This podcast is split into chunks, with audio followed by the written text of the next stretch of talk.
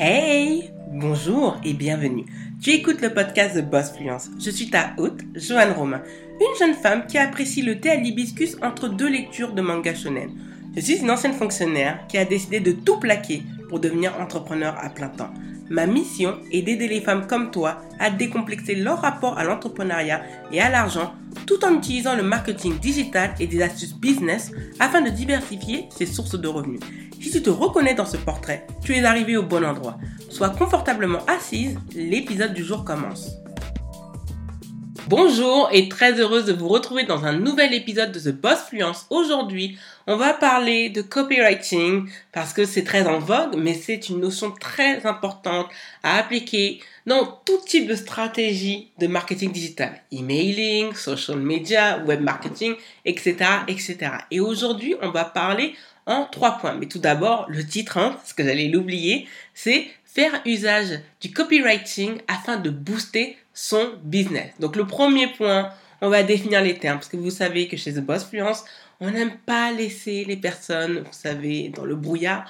On aime définir les termes parce que c'est très important. Alors, qu'est-ce que tout d'abord le copywriting? Le copywriting, c'est l'art tout simplement de bien écrire. Donc, je vais vous prendre la définition issue du site internet définition-marketing.com qui stipule que dans le domaine commercial et publicitaire, le copywriting peut être défini comme étant l'art et surtout d'avoir le talent d'écrire des textes permettant d'atteindre les objectifs fixés en termes de branding, en termes de mémorisation et en termes de conversion. Le plus souvent, le copywriting vise à être concis, percutant et convaincant et dans le domaine publicitaire, à mettre en œuvre la copy stratégie. Donc, si je devais résumer ce qu'est le copywriting en quelques mots, c'est l'art d'utiliser les mots pour atteindre son audience cible, convaincre son client idéal afin qu'il puisse acheter nos produits ou acheter nos services. Et le copywriting, en réalité, il est partout. Partout, que ce soit dans les médias traditionnels, dans les médias digitaux, dans vos sites de e-commerce, dans les boutiques digitales et dans tout ce qui est lié à la prestation de services, c'est-à-dire accompagnement, membership, coaching, coaching de groupe, etc., etc. Et même dans le podcasting, même quand les personnes en fait ne vendent rien, il y a un copywriting. Pourquoi? Parce qu'on vise à toucher une certaine audience, à susciter une émotion pour tout d'abord attirer puis convaincre et enfin convertir. Donc le deuxième point, et ça c'est très important, c'est que le copywriting assoit une différenciation. Tout le monde n'écrit pas de la même manière. même les marques se différencient. Par exemple, si je devais comparer par exemple Sephora à Marionneau, ce n'est pas la même chose. Sephora va aller droit dans le but. Ils vont mettre tout type d'âge, tout type de couleur de peau, tout type de cheveux pour atteindre une audience large pour vous, dire concrètement, bah regardez, nous, on est inclusif. Je ne dis pas que Marionneau ne fait pas la même chose, mais Marionneau, en fait, va, j'ai l'impression, s'adresser à un public moins large, qui a l'habitude d'acheter chez Marionneau et qui vient pour quelque chose de précis, c'est-à-dire la parfumerie ou les soins. Là où Sephora s'est étalé sur le capillaire, sur le maquillage, sur tout ce qui est euh, manicure, parfumerie, parce que c'est une grande parfumerie Sephora, mais aussi tout ce qui est en lien avec des accessoires beauté. On le, on le voit parce que, si je ne me trompe pas, Dyson est revenu chez Sephora. Donc c'est pour vous dire que ça ne se passe pas de la même manière. Même lorsque vous recevez des emails, il y a toujours voilà, une manière d'atteindre. C'est-à-dire qu'on va susciter des, euh, des interrogations et se dire Ah, par exemple, pourquoi tu n'arrives pas à attirer telle ou telle audience? Je vais te le dire pourquoi. Tout de suite, on se dit, ah oui, c'est vrai qu'en ce moment, euh, le rythme sur Instagram, c'est assez compliqué. Tout de suite, en fait, en disant, hum, tu as du mal, je peux t'apporter la, solution. Donc, vous voyez, en premier, c'est d'abord vous faire comprendre que vous avez actuellement un problème et ensuite vous dire, vous faire le pont en, moi, j'ai la solution. Donc, ça, ça assoit vraiment une différenciation. Et ce qui est bien, en fait, le copywriting, pour moi, est lié au personal branding et aussi un positionnement fort. Il y a des personnes, comme je dis, qui aiment utiliser l'humour sur Instagram, sur les réseaux sociaux, qui aiment utiliser des familiarités. Il y a d'autres types de personnes qui préfèrent utiliser un langage soutenu, utiliser le vous, etc., etc. Il y a des personnes, par exemple, même en différenciation, vont utiliser bah, des couleurs, vous dire voilà le topo, c'est comme ça ou autre. Il y a des personnes aussi, même en copywriting, qui vont toucher sur des points sensibles, c'est-à-dire sur vos peurs, sur le fait, par exemple, moment, tu as en ce moment, pardon, un commerce et tu n'arrives pas à faire des ventes et tu as peur de fermer, je peux t'aider avec mon accompagnement. Donc voilà, on va toucher là où c'est sensible pour se dire ah, au début je l'attire et ensuite eh ben tout le déroulé de ce que je te propose et enfin le résultat à la fin. Donc pour convertir. Et c'est comme ça qu'une fois sur deux, si le copywriting est bien léché, bien ordonné, bien cadré, il y a de grandes chances pour que vous puissiez avoir une vente. Donc convertir, parce que c'est le but du copywriting. Le copywriting, ce n'est pas pour faire joli,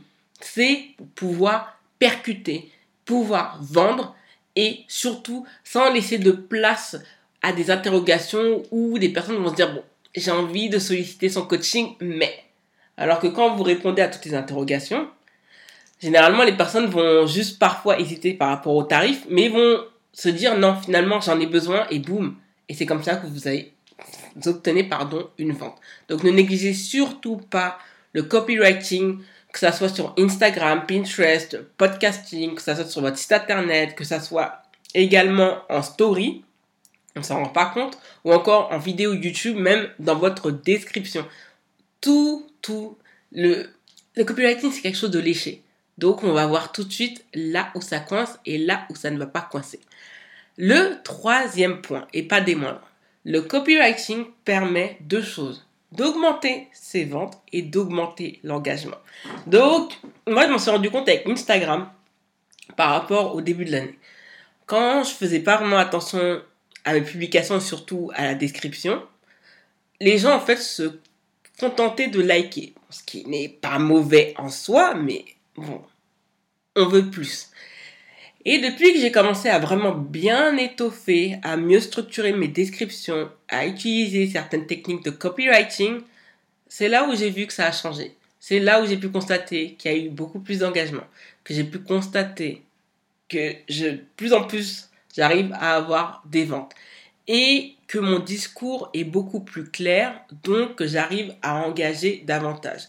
Négliger votre copywriting, c'est se mettre véritablement une balle dans le pied. Je vous le dis très sincèrement, c'est se mettre une balle dans le pied, tout simplement parce que c'est quelque chose qu'il faut travailler et surtout il faut se dire que les gens voient votre publication, mais vous n'êtes pas dans le business par exemple. Moi, je suis dans l'accompagnement. Vous n'êtes pas, je ne suis pas la seule. Il y a plein de personnes, plein de personnes. Déjà, beaucoup de visuels se ressemblent parce que Beaucoup sont achetés chez Creative Market par exemple, ce sont des visuels qui sont issus de Canva, que certains mots reviennent tout le temps, tout le temps. Donc il faut faire un minimum de différenciation.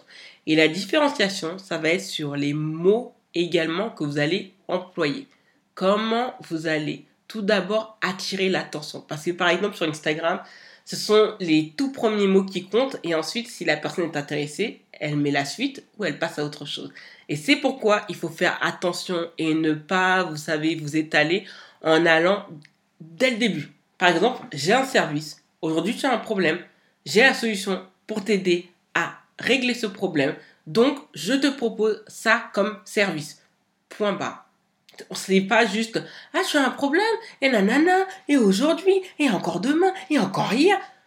Le copywriting n'aime pas le blabla il faut être vraiment concis. Et c'est comme pour Instagram. Sur TikTok, c'est encore pire parce qu'on ne peut mettre que des hashtags, c'est encore beaucoup moins de caractères. Sur Pinterest, vous pouvez mettre des caractères, mais ça fonctionne comme sur Instagram, c'est-à-dire c'est les tout premiers mots qui vont compter. Et si les personnes veulent continuer, elles vont mettre suite, sinon elles passeront à autre chose. Mais c'est très important, les mots sur lesquels vous allez toucher. Par exemple, je me souviens d'un visuel qui a très très bien fonctionné, où j'ai fait comprendre, ah, bah, pourquoi les entrepreneurs tarifent aussi cher en montrant une image d'une femme qui avec beaucoup de billets de dollars? Et j'avais mis une phrase très simple. Et ça a tellement percuté même ça avait accompagné bien sûr la stratégie de hashtag mais beaucoup de likes beaucoup de commentaires beaucoup d'enregistrements beaucoup de partages pourquoi? Parce que je suis allé droit au but en disant ah ben si vous pensez que les entrepreneurs sont riches c'est loin d'être le cas En effet, en France, voilà, la plupart des entrepreneurs font un CA après avoir dégagé toutes les charges routes de moins de 500 euros. Je peux vous dire que ça a marqué beaucoup de monde. Pourquoi? Parce que je suis allé sur le point sensible.